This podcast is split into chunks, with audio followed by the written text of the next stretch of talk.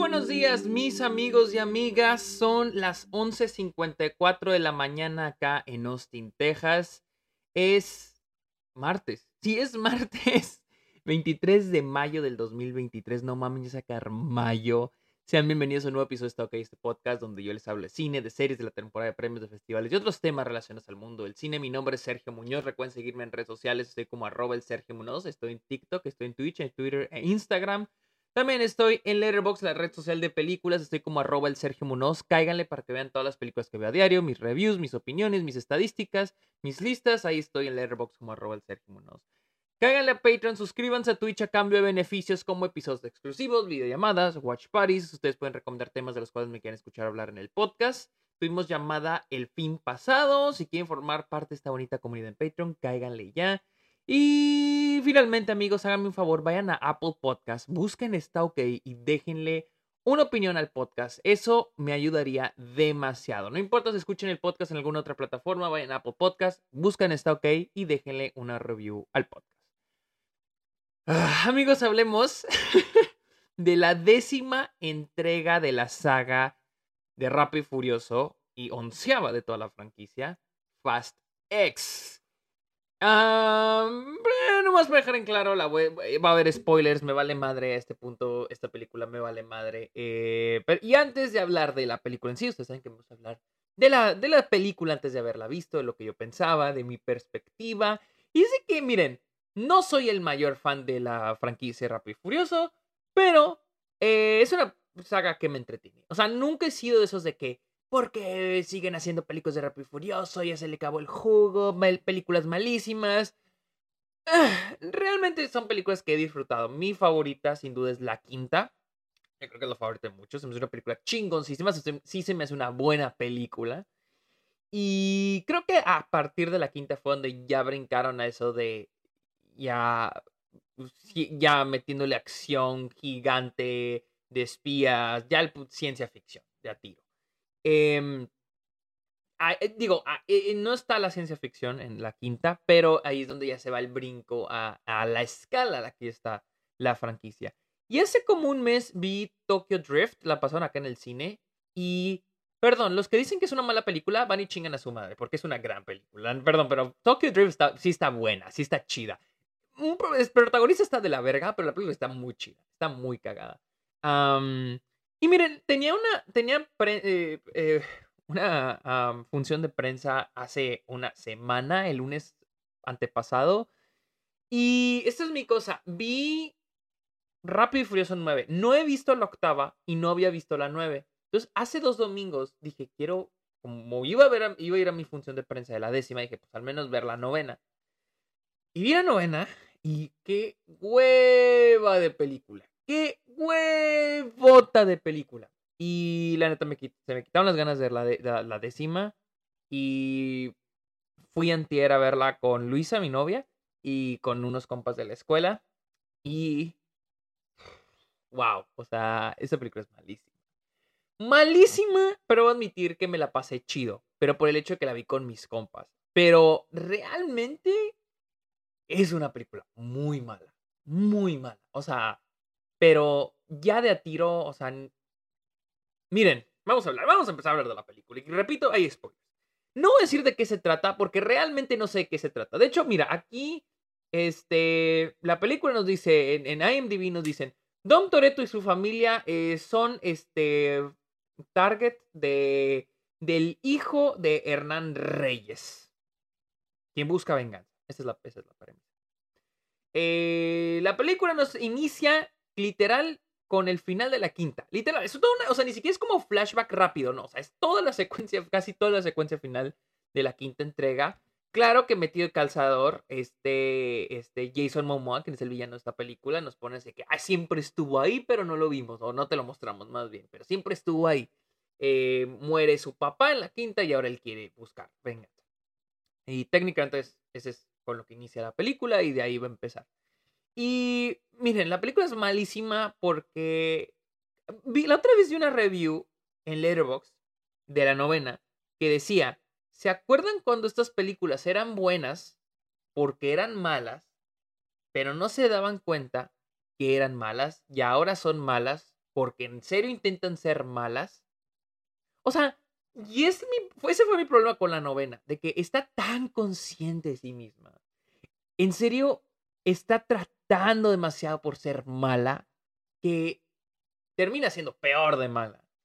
Y con esta eh, pasa lo mismo.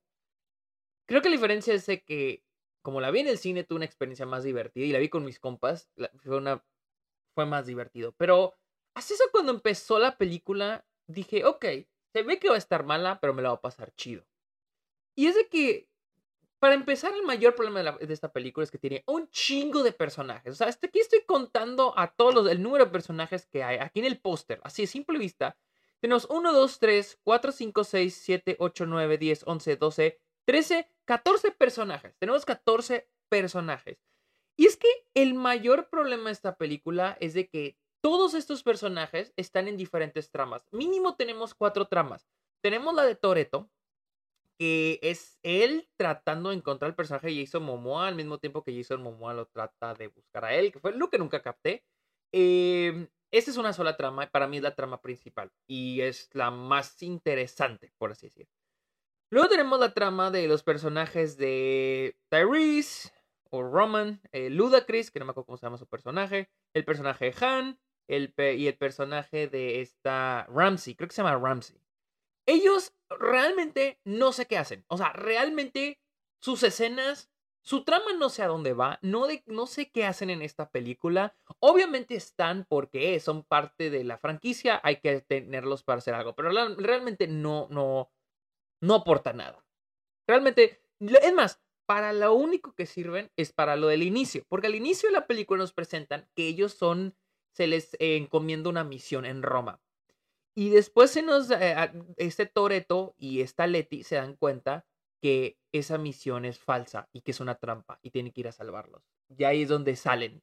Entonces, técnicamente estos personajes nada más funcionan para eso, para sacarlos, o sea, de para sacar a Toreto de su zona de confort o de su casa de Los Ángeles y lo que sea y para iniciar la película. De ahí en fuera estos personajes no hacen nada más.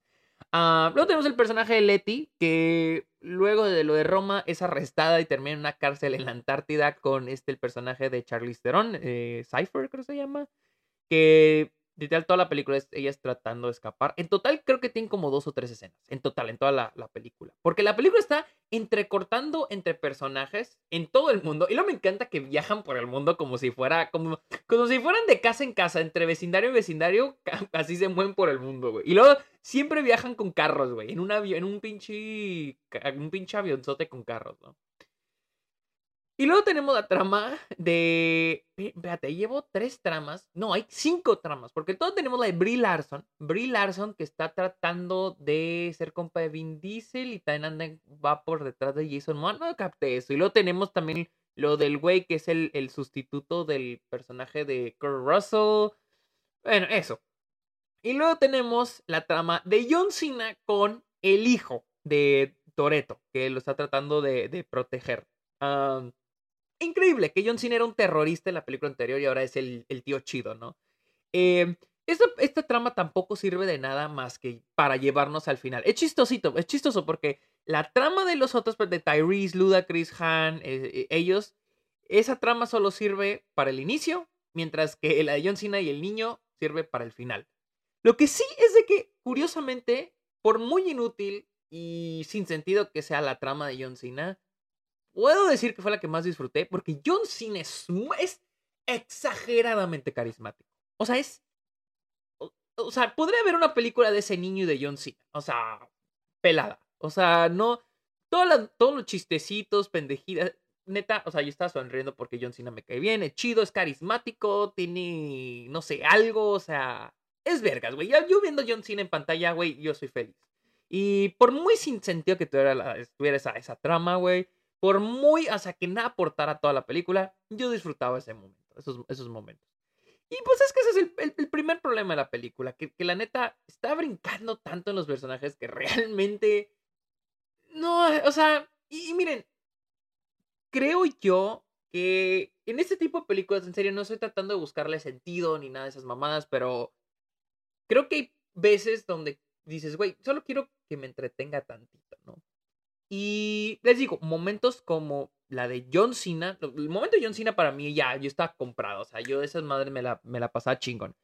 Pero había momentos, por ejemplo, lo de Letty y Cypher me valía madres, me aburría. Lo de Brie Larson me daba hueva. Lo de Tyrese y Ludacris había un punto en el que ya, o sea, ni siquiera chistoso, güey. O sea, eran los chistes de Luda, perdón, los chistes de, de Tyrese son malísimos. No dan río, o sea, en serio, no me dan nada de gracia.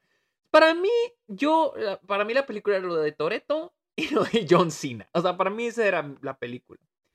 Eh, había momentos que literalmente no tenían nada de sentido, que eso era lo que me entretenía. O sea, el momento con este, con sale este, ay, ¿cómo se llama este pendejo? Este güey, eh, Pete Davidson. El, por ese momento con Pete Davidson, la neta, yo sacaba la escena y dije, ¿qué? ¿Qué fue esto? O sea, ¿cómo? O sea, realmente, ¿qué estamos haciendo aquí? Y como que por un lado era como chistoso. O, el momento con Jason Statham y luego sale un, pinche vato de la bolsa. O sea, era como que, güey, ¿qué, está pasando? ¿Qué, están, ¿Qué estamos haciendo aquí? Y me entretenía un poco, eso me entretenía. Pero.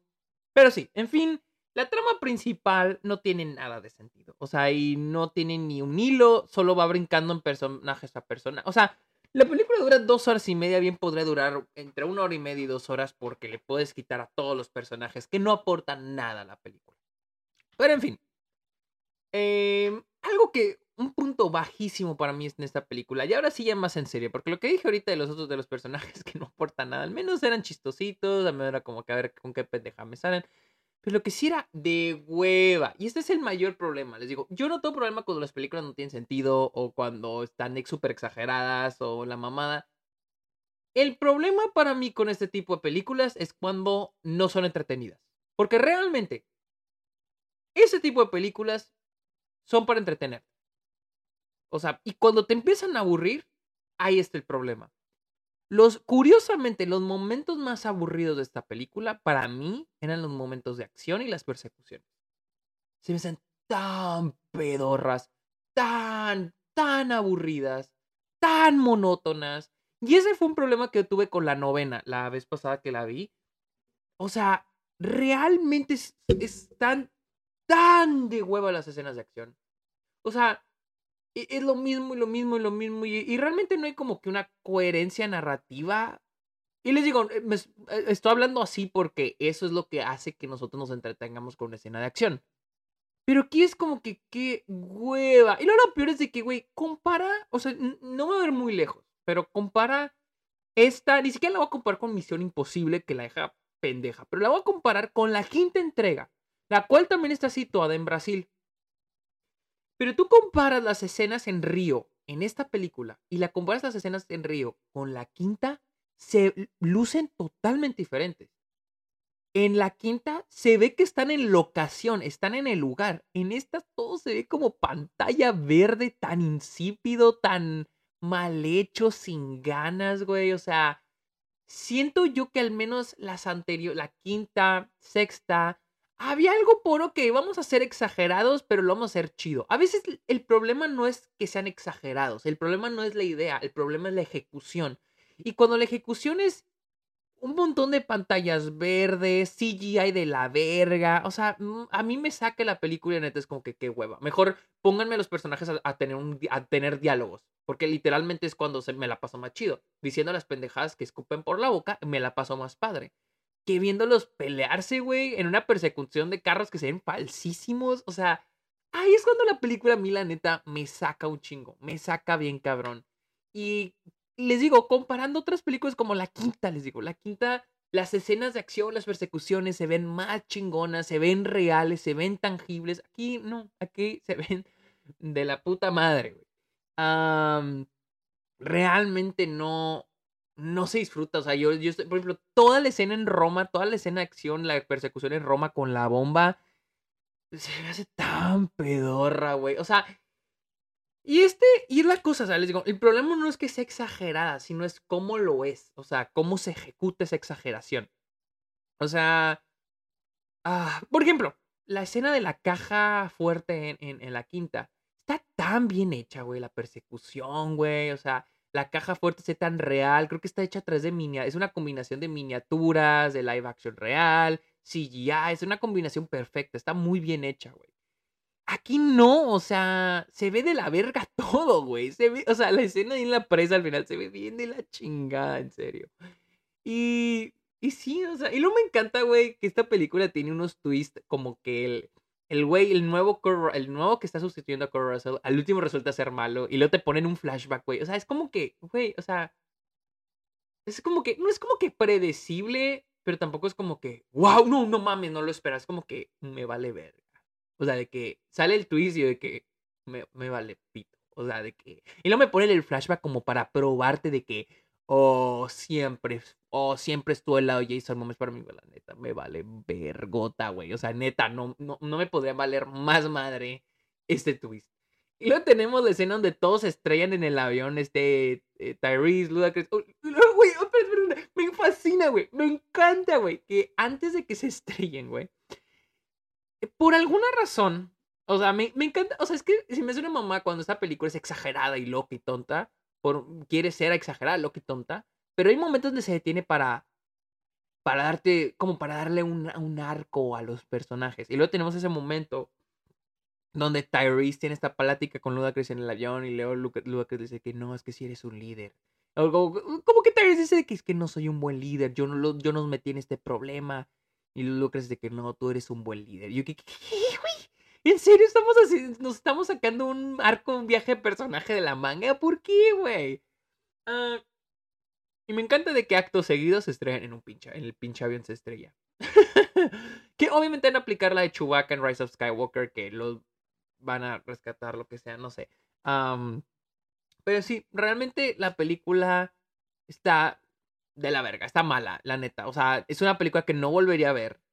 Eh, que no, sí, no volvería a ver ni en el cine. En serio, si, tienen ganas de verla, vayan a verla al cine con sus compas. O sea, creo que es la única manera de disfrutar esta madre. Eh, las actuaciones. Ah, Jason Momoa viene a ser un wannabe Joker. aprecio que se le está pasando chido. Se nota que se le está pasando chido. Este. Todo se nota que se le están pasando chido, la neta. La que, hijo, no, no, no, no, la que qué horrible actuación y me duele es esta Daniela Melchor. Uh, no mames. O, sea, al punto de que la gente en mi sala se está riendo cada vez que hablaba ella. O sea, una actuación terrible. O sea, gacha, gacha, gacha. Em, pero sí. O sea, la neta, no tengo más que decir de Rápido y Furioso 10. Este. No estoy decepcionado porque no esperaba nada. De hecho, esperaba... La neta yo esperaba que me fuera a aburrir, porque la novena me aburrió demasiado. Al menos debo decir que me la pasé chido, me reí, pero realmente es una mala película, una muy mala película. Em, creo yo que el mayor problema de esta película, y en general ya la franquicia, es que ahora sí ya no tienen a dónde ir. Oh, es que, miren, yo no siento, o sea, yo yo no soy de esos que dicen, ya le sacaron todo el jugo. No me gusta decir eso porque siento que siempre se puede contar una historia. Y siento que sí se puede contar una buena historia como pasó en la quinta, como pasó en la sexta. El problema es de que ya la franquicia, hay una flojera que casi viene casi estilo Marvel, esta flojera, hacer todo CG, efectos especiales, historias simples, eh, que no se arriesgan. Y y aparte, como que aparte está esta urgencia de tenemos que poner a todos los personajes de la franquicia. Hasta eso me cayó que no pusieron los de Tokyo Drift, pero viene esta urgencia de hay que poner a todos los personajes. Y por poner a todos los personajes, pues la película está por todos lados. es, es, de muchas cosas y, a la misma, y al mismo tiempo de nada. Y, y esa es la cosa. O sea, la quinta, a pesar de que tienen muchos personajes, la quinta sabe cuándo introducirlos. Eh, la historia es simple, hay que robarle el dinero a este cabrón, hay que encontrar la manera de cómo hacerlo. Fin. Fin. Eso es la, la quinta. La quinta es de eso. Vamos a robarle a ese güey. Hay que buscar la manera de, de cómo hacerlo. Literal, esa, es la quinta película. Y toda la película es ese proceso de vamos a reclutar a estos cabrones, vamos a averiguar cómo nos vamos a meter, cómo lo hacemos para que nos vean, no nos vean las cámaras, cómo sacamos la caja. O sea, paso por paso pero le da el tiempo que merece a todos los personajes. O sea, esta película eh, realmente no trata de nada. Eh, sí, no trata de nada. Ah, pero bueno, esta fue mi opinión de Rápido y Furioso 10 o Fast X, la cual está ahorita en cines. Se la recomiendo. O sea, vayan a ver si, se mueren por verla. Son fans de la saga. Aunque probablemente ya la vieron. Véanla. Eh, pero si pueden verla con sus compas. Y en el cine. Realmente yo no vería ni de pedo esta película en la tele. Eh, de hecho, no la volvería a ver ni en el cine de nuevo. Pero sí, sí, sí, les da curiosidad, véanla con sus compas. En serio, llevan, lleven a sus amigos o amigas a cagarse la risa. O sea, y creo que ya a este punto la gente sabe a lo que va. O sea, en serio, esta, eh, cuando estaba viéndola, la gente se reía en los momentos en los que la película no trata de ser graciosa. Por ejemplo, ese momento donde eh, Letty y Toreto están platicando en la cama, es el inicio de la película, la gente se está cagando de risa porque la película es ridícula. Ah, pero sí, vayan a reírse de la película. Así que bueno, amigos, esa fue mi opinión de Fast X. Recuerden seguirme en redes sociales como arroba el Sergio Munoz, en Letterboxd también como arroba el que hay en la Patreon, que hay en la Twitch y déjenle un comentario a esta OK en Apple Podcast. Amigos, muchísimas gracias por escuchar este episodio. Que tengan muy bonito día. Bye.